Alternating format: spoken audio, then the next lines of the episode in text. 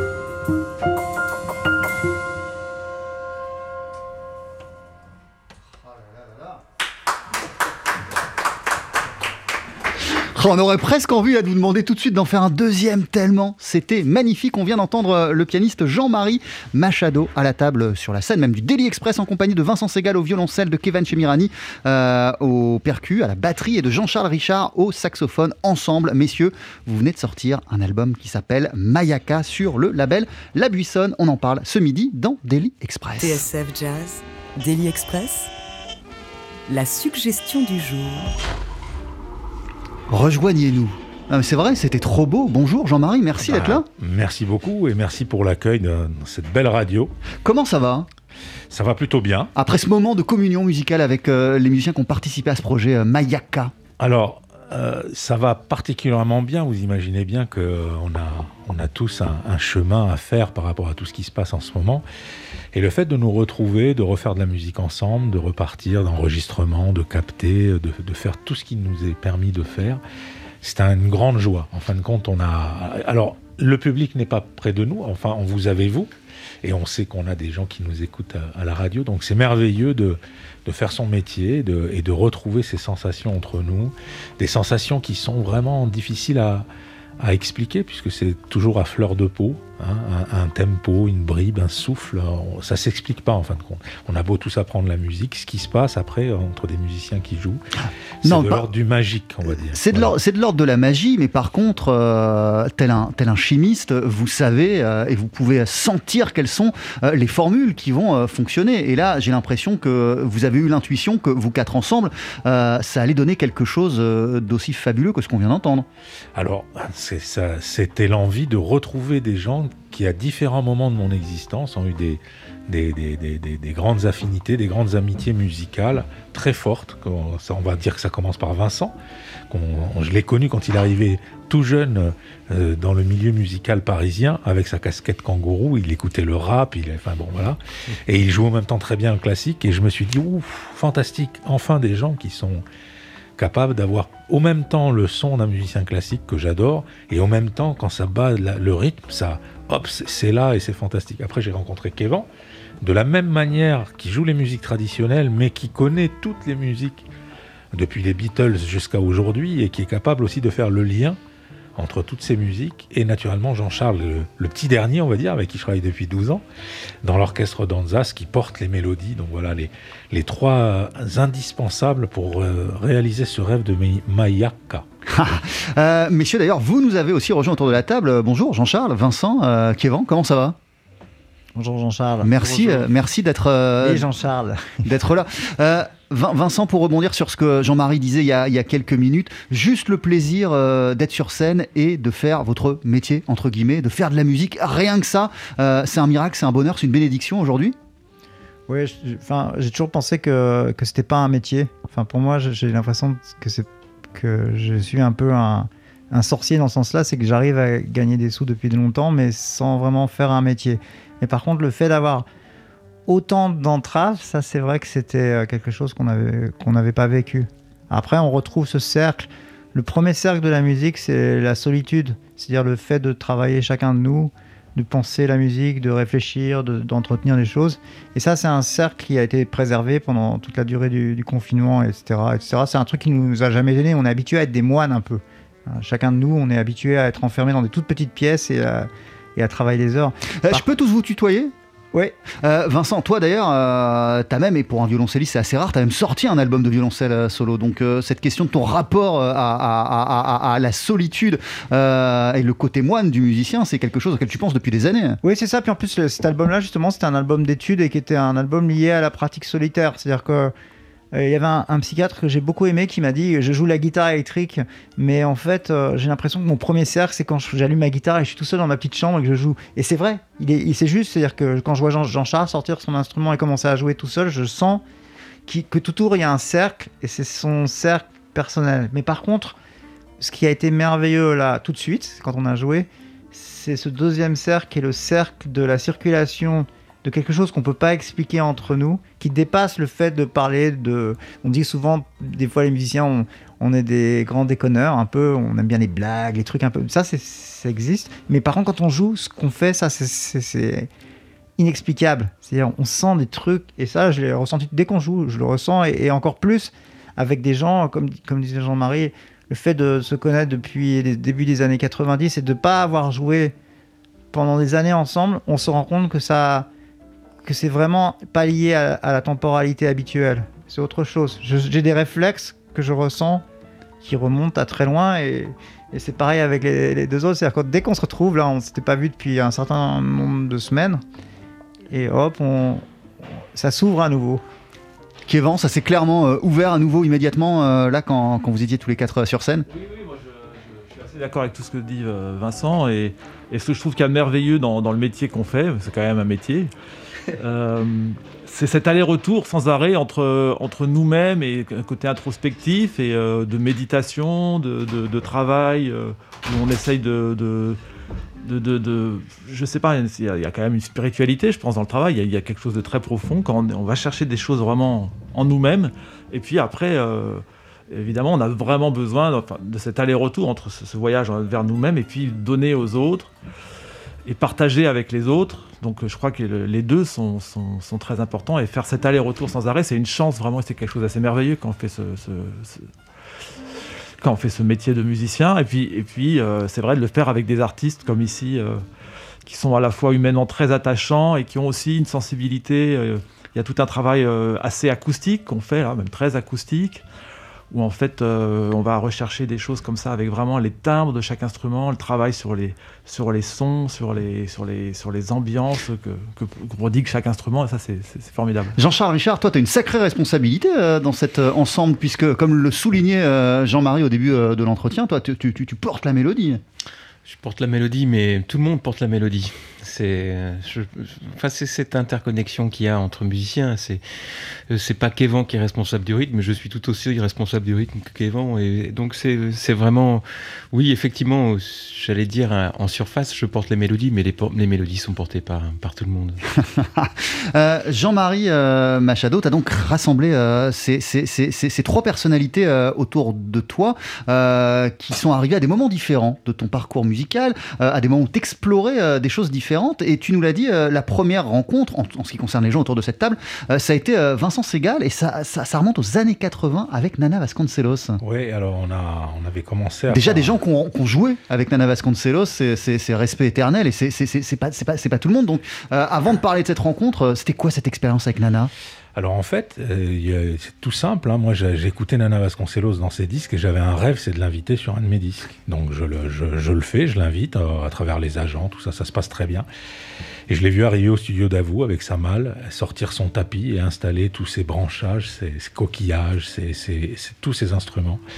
Et je lui ai passé un morceau un peu symphonique, que j'avais enregistré avec des cordes, tout ça. Et il a écouté, puis euh, il m'a dit Je vais faire le cœur de la musique. Puis il a sorti sa jarre, puis il s'est mis à faire simplement une sorte de battement. Il a eu aucune notion de la mesure parce que c'était de la musique un peu complexe. En fait, il a trouvé sa mesure dans ce morceau-là. Il a, il a, il a joué comme ça. Puis après, euh, c'est passé toute la séance de façon délicieuse. Et à ce moment-là, j'avais essayé de faire une version scénique aussi avec Nana. Et j'avais euh, découvert donc Vincent qui était là. Et en fait, du coup, au même temps, Vincent découvrait Nana Vasconcelos, moi aussi. De ton côté, tu l'avais déjà rencontré, je crois. Non, non, non, Non, non, tu l'avais rencontré avec moi, je connaissais, je connaissais juste sa musique par le biais de certains albums qui n'étaient pas des albums où il était leader. Le premier album où j'ai écouté Nana Vasconcelos jouer, c'était un album de B.B. King. Ouais. Ce qui est drôle. parce Ouais. Il me dit, mais comment tu connais cet album? Je Moi, j'avais cet album quand j'avais, je sais pas, 16 ans. Mais c'est toi qui m'as fait rencontrer. Nana Vasconcelos. bah, ouais, alors en fait, moi je dirais qu'on a, on a des fois des, des chances. Et je je, sais pas euh, pourquoi, si jeune, tout ça, à cette époque-là, j'avais envie, tellement envie de le, de le rencontrer que j'ai osé. Hein, on en parlait tout à l'heure, le fait d'oser simplement en se disant c'est peut-être une folie de le faire. Et en fait, non, on est devenu vraiment. Euh, il a beaucoup aimé ce travail et puis euh, il y a eu quelque chose qui s'est passé. Puis il y a eu cette dimension qu'il amène très poétique aux choses, où il a toujours quelque chose de sur le point de se casser, de se briser euh, avec son rythme, même si des fois le rythme est très puissant, mais avec sa voix, par exemple, sa voix est très fragile, voilà.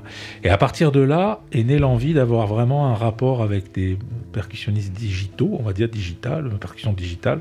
Et, et là intervient. Voilà, et d'où après ma, ma, rencontre assez rapide avec quelqu'un comme Kevin, que je voyais arriver aussi, et me disant, bah, dis donc, c'est superbe cet instrument qui est naturellement très loin des instruments que jouait euh, Nana Vasconcelos, mais en même temps avec ce rapport, j'imagine, tactile.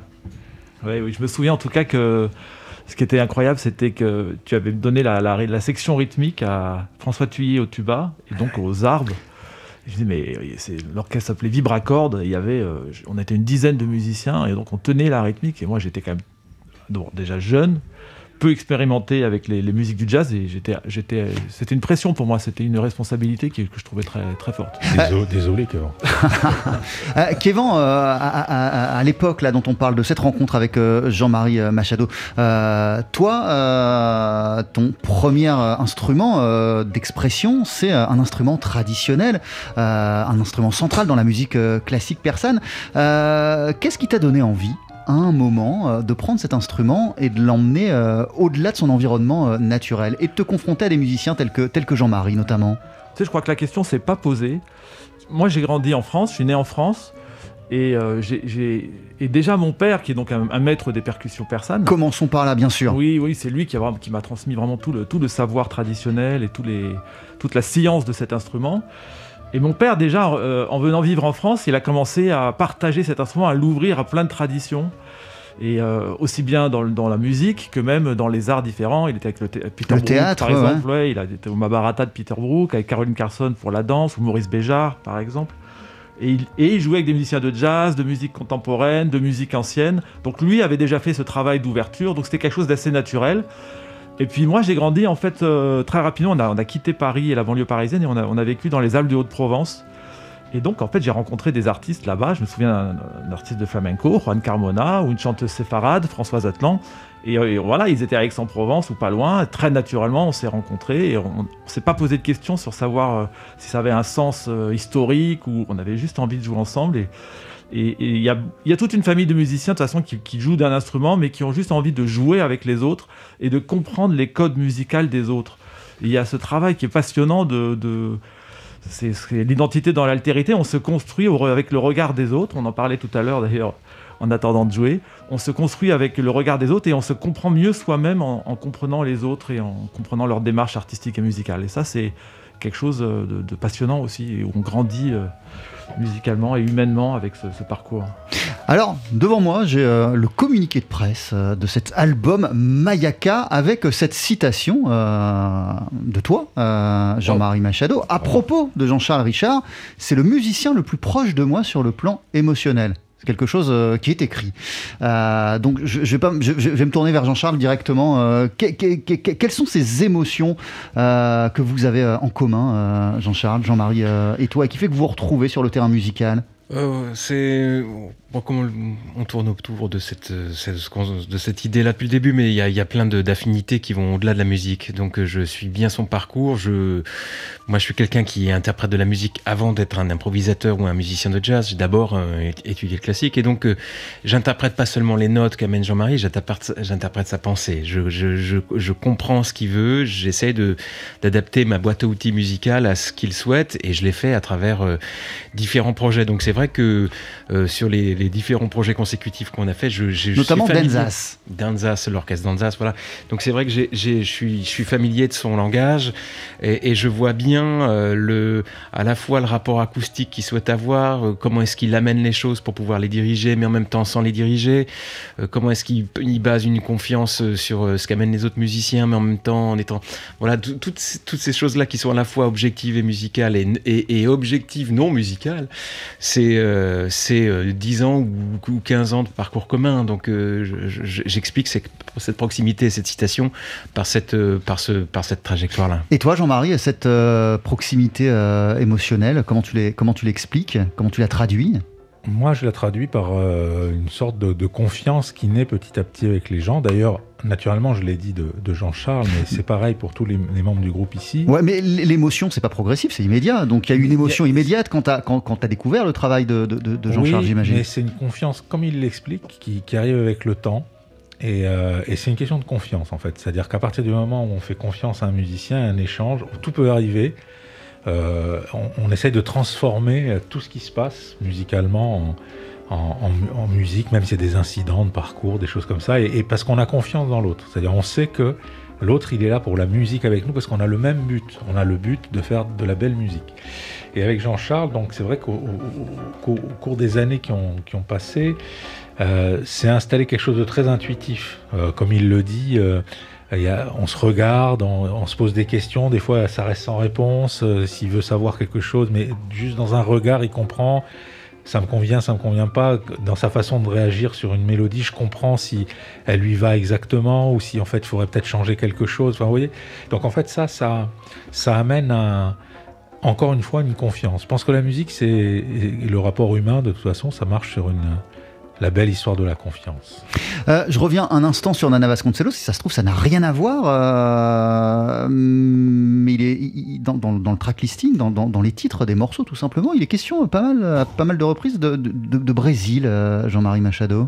Au niveau des, des langues, Ouais. ouais. Alors là, le Brésil, c'est lié à lui, bien sûr, mais lui. Quelque part, c'est plus lié aussi à ma langue paternelle, qui était le, le portugais. hein, voilà, donc moi j'ai grandi en entendant cette langue. Et naturellement, quand on échangeait avec Nana Vasconcelos, qui était quelqu'un qui voyageait à travers le monde entier, il mélangeait toutes les langues, il mélangeait les langages français, anglais, portugais, euh, italien, espagnol. Et d'ailleurs, même Et- et sa moi, musique, ça a été une sorte de langage universel musical. Hein, qui- exactement. qui- qui- Et en fait, ça faisait une seule langue à la fin. Et j'étais ravi d'être un des rares à table, ou en concert ou en voyage, à le comprendre. Parce qu'en fait, je comprenais à peu près toutes, ces- toutes ces langues-là. Et en plus, quand le portugais parlait, en- enfin le brésilien, on va dire, est, est plus simple pour moi d'accès. Parce que le portugais peut être des fois difficile, même si c'est une langue merveilleuse. Ouais. Ouais, voilà, c'est tout. Vin- Vincent Segal, toi, cette question euh, de langue, pas langue et comment tout se mélange, c'est quelque chose qui est aussi au cœur euh, de ton travail, de ta démarche, quasiment euh, depuis le début. Euh, T'es un musicien, euh, alors je sais que ça va pas te perdre ce que je vais dire, mais impossible à cataloguer parce que pour toi, euh, les étiquettes musicales, ça n'existe pas et toutes les expériences, toutes les aventures euh, sont bonnes à vivre. Ah, C'est vrai, là, vous parliez de, de Nana, et en fait, si- si j'ai une chose à retenir de Nana au niveau des langues, c'est son répondeur téléphonique à New York. Is a 924 0690 waiting for the beep. C'était ça, mais ça m'a c'était une mélodie incroyable. Il n'y a que lui qui pouvait faire un aussi beau message de, de répondeur. Et c'était en anglais, mais c'était Nana, quoi. C'est ce que tu dis, c'est-à-dire que Nana prenait une langue et il en faisait quelque chose de musical. Quand il était en France 10 ans, autour de Pierre Barou, tout ça. Enfin, il a inventé un... déjà ses premiers albums solo étaient enregistrés en France. Quand il était à New York avant, il était dans la phase jazz, Chet Baker, euh, Ron Carter, Gato Barbieri, tout ça. Encore une autre phase. Il revient à New York, Don Cherry, Codona. À chaque fois, c'était un. Et quand je l'ai vu au Brésil, enfin, je suis allé au Brésil avec lui et, et là, j'ai vu qu'en fait, il a jamais lâché le Brésil. C'est-à-dire qu'à chaque fois qu'il jouait, même en France, euh, avec B.B. King, Récif, le Nord-Est, c'était chez lui. quoi. Ouais, c'était et- sa, ville. Et quoi. tu, tu- tu- tu- tu cites Codona, euh, le projet qu'il avait avec, avec Colin Walcott et, et- et Don Cherry. J'ai l'impression que euh, vos démarches à chacun euh, séparément et encore plus là ensemble, euh, c'est une démarche dans- vraiment dans le sillage de, de- de Codona avec une sorte de, de, de, de, de mu- de- de- de musique monde, de musique suprême. Ouais. Ah bah ça c'est sûr qu'on a, on a eu un maître euh, en sa personne qui nous a amenés sur des chemins comme ça, et mais il n'y a pas que lui, il y en a, il y en a eu d'autres, mais euh, moi je pense au groupe Oregon aussi, hein, qui a été vraiment, euh, qui a donné une direction un petit peu comme ça aussi, avec un- peut-être une couleur plus jazz. En tout cas, euh, c'est évident que nous, ça nous a ouvert. Alors, on parlait, on revient sur la, notion de phare, hein. c'est-à-dire, c'est ça, c'est des guides. C'est-à-dire, c'est des gens qui ont été des guides qui nous ont permis d'accepter cette idée, parce que nous, on est tous arrivés du classique, du jazz, avec des études, avec des, des, des canons de jeu particulièrement euh, euh, stéréotypées parfois que qu'ont certaines musiques. Euh, quand elles s'inventent au début, c'est merveilleux, c'est une découverte. Puis après, quand elles se répètent, ça peut être des fois des, un peu dérangeant. En tout cas, nous, en arrivant dans, dans notre, dans notre territoire de jeu, ces gens-là nous ont permis de se dire, ah ben, ah ben oui, c'est possible. Cette musique, elle peut aller vers là. Et ça nous a ouvert. Et il y a de, ces gens-là parmi cette, cet orchestre.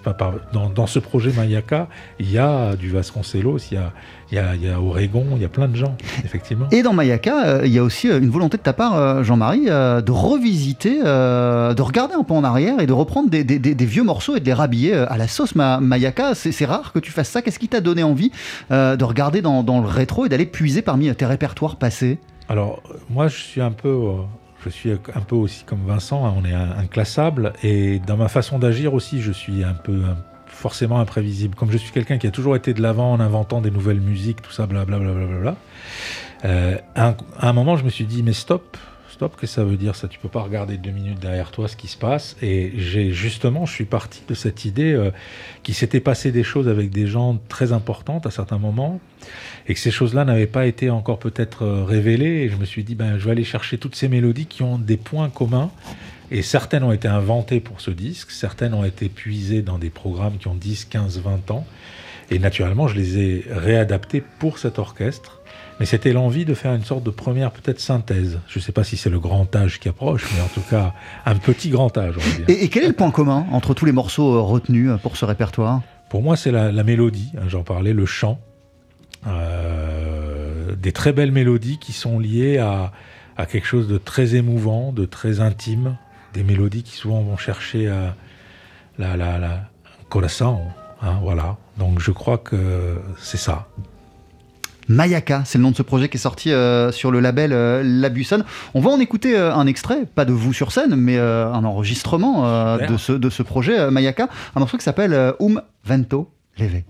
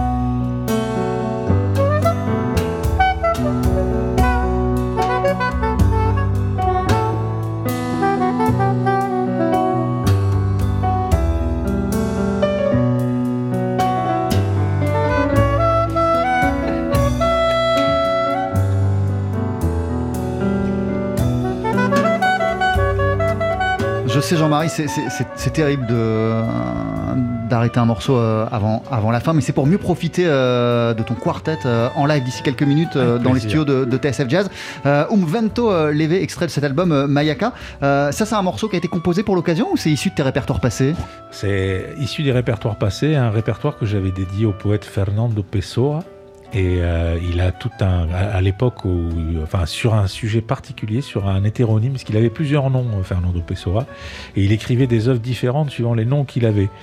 Et euh, là, c'est le gardeur de troupeau. Et le gardeur de troupeau est très proche de la nature, et il parle du vent léger. Et j'en ai, fait des petits haïkus, et toutes les paroles parlent de ce vent léger. Là, il n'y a plus les paroles, mais le vent est toujours euh, léger. Et Fernando Pessoa nous a, nous a ravis. Et j'ai beaucoup d'affinités, je pense, parce que je sens aussi en moi plusieurs musiques et plusieurs personnages qui sont attirés par beaucoup de musique. Et j'essaye des fois de réunir, de marier. Et des fois, j'y arrive, des fois, j'y arrive moins. Et, pour parler de personnages, euh, de, musique, euh, rester sur cette euh, idée-là, il y a des personnages ou des couleurs musicales plus que d'autres que tu as voulu exprimer ou qui, qui collaient mieux à ce projet ou pas? Oui, moi je dirais que toute l'école euh, Vasconcelos euh, Gismonti, moi je dirais ça, ce qui sont des mélodistes incroyables avec un sens du rythme et un sens de la fête rythmique qui est toujours là, mais avec un, un chant euh, qui est très naturellement euh, lié à leur pays. Tout ça, je pense qu'il y a quelque chose de ça et de ce qu'on a dit, tout ce qu'on a dit déjà ici. Euh, J'ai voulu relier ce genre de, de- de climat en tout cas. Euh, le phare, euh, c'est ce que signifie Mayaka en, en- en- en- en finnois. Toi, de quelle manière, aujourd'hui, dans la période qu'on traverse, la musique te permet-elle de continuer à, à- à- à voir la lumière et même à la diffuser autour de toi? Alors, la diffuser, je l'espère. En tout cas, c'est un disque qui a de très belles résonances un peu partout en Europe, donc on, a- on en est très, très heureux. Euh, la musique, en fait, est, est un phare en permanence, qu'il y ait une pandémie ou pas. On n'est on pas plus musicien ou moins musicien. On, se perd un peu. hein. Les pandémies sont comme ça, c'est ce qui nous arrive à tous, mais on se perd pas plus que quelqu'un d'autre. Euh, la musique continue à être un phare comme, comme tous les jours. Euh, elle est une compagne extraordinaire. Et, effectivement, quand on peut, on partage avec les gens à travers un disque, à travers un, petit live filmé. On fait le plus qu'on peut dans cette, dans cette limite. Mais la musique, elle, elle change pas de place. Pour moi, elle est, elle est toujours là. Elle me manque dès qu'elle n'est plus là. Et elle revient avec beaucoup de joie. Donc, elle est toujours là, d'une manière ou d'une autre. Voilà. Merci beaucoup Jean-Marie Machado. Merci Jean-Charles. Kevin Chemirani, merci. Vincent Segal, merci beaucoup. Jean-Charles Richard, mille merci. Euh, et, et merci d'ailleurs de t'appeler Jean-Charles. C'est, parce que c'est pas tous les Ah, jours quand même qu'un Jean-Charles parle à un Jean-Charles. C'est un vrai et, plaisir. Et, et- et ça faut le souligner. Qu'est-ce qu'on va entendre Jean-Marie? On va entendre un morceau qui s'appelle Les yeux de Tangati, qui est dédié à une toute jeune fille avec qui j'avais fait un atelier de- d'écriture, une devait avoir 5-6 ans, et qui, après une petite improvisation, un petit chant, m'avait confié avec beaucoup de bonheur le nom de sa petite sœur, en sri lankais. Ça se disait Tangati, ça veut dire petite sœur. Donc je me suis rappelé de, de- de ce moment très émouvant de vie et d'échange, de partage avec des jeunes enfants. Et j'ai gardé ce titre qui s'appelle donc les, enfin, le mot Sri Lankais Tangati, c'est les yeux de Tangati. On va dédier ça à tous les enfants du monde. Je te laisse t'installer et rejoindre euh, tes, musiciens. Euh, C'est juste euh, après ce morceau d'Aldo Romano, la prestation live du quartet Mayaka. Voici tout de suite donc Il Camino sur TSF Jazz.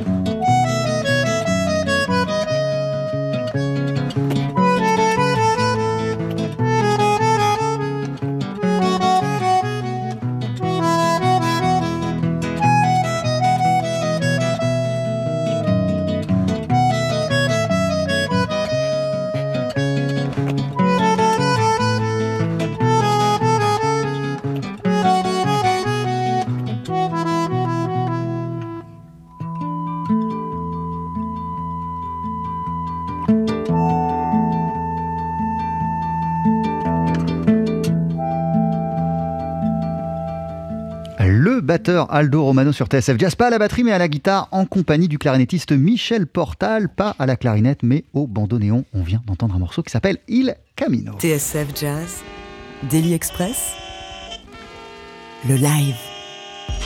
Avec un beau cadeau avant de se quitter, le groupe Mayaka du pianiste Jean-Marie Machado est sur la scène du Daily Express. Jean-Marie en compagnie donc de Jean-Charles Richard au saxophone, de Vincent Segal au violoncelle et de Kévan Chemirani aux percussions. On va l'entendre aux arbres et euh, vous voici, messieurs, avec un morceau qui s'appelle Les yeux de Tangati.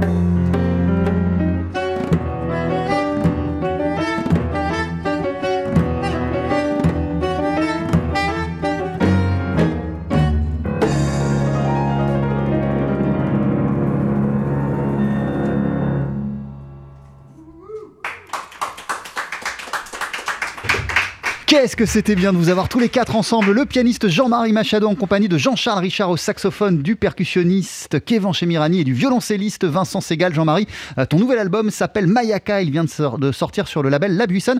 Euh, d'ailleurs, est-ce que tu peux revenir deux secondes à notre micro? Il y a un truc quand même essentiel euh, qu'on n'a pas dit en cette période où il n'y a plus de concerts. comme tu le disais, la musique doit se jouer coûte que coûte et vous allez vous produire dans pas très longtemps. Il y a un concert qu'on va pouvoir prochainement voir, visionner, Jean-Marie. Oui, euh, on va préparer ça et là, ce, concert donc sera visible euh, samedi 6 mars, si je ne me trompe pas, 21h, sur euh, aussi bien TSF que Adlib TV, si je ne me trompe pas non plus. Voilà. Donc on, sera ravis et aussi sur pas mal de, lieux de, de, spectacles qui devaient nous accueillir, des théâtres qui vont aussi relayer ce concert. Donc là, on sera ravis de tous vous retrouver plus on sera de fous autour de, ce concert, plus on rigolera, en tout cas musicalement. Ah voilà, concert en ligne. Mille merci Jean-Marie, merci à vous quatre d'être passés nous voir ce midi dans Daily Express.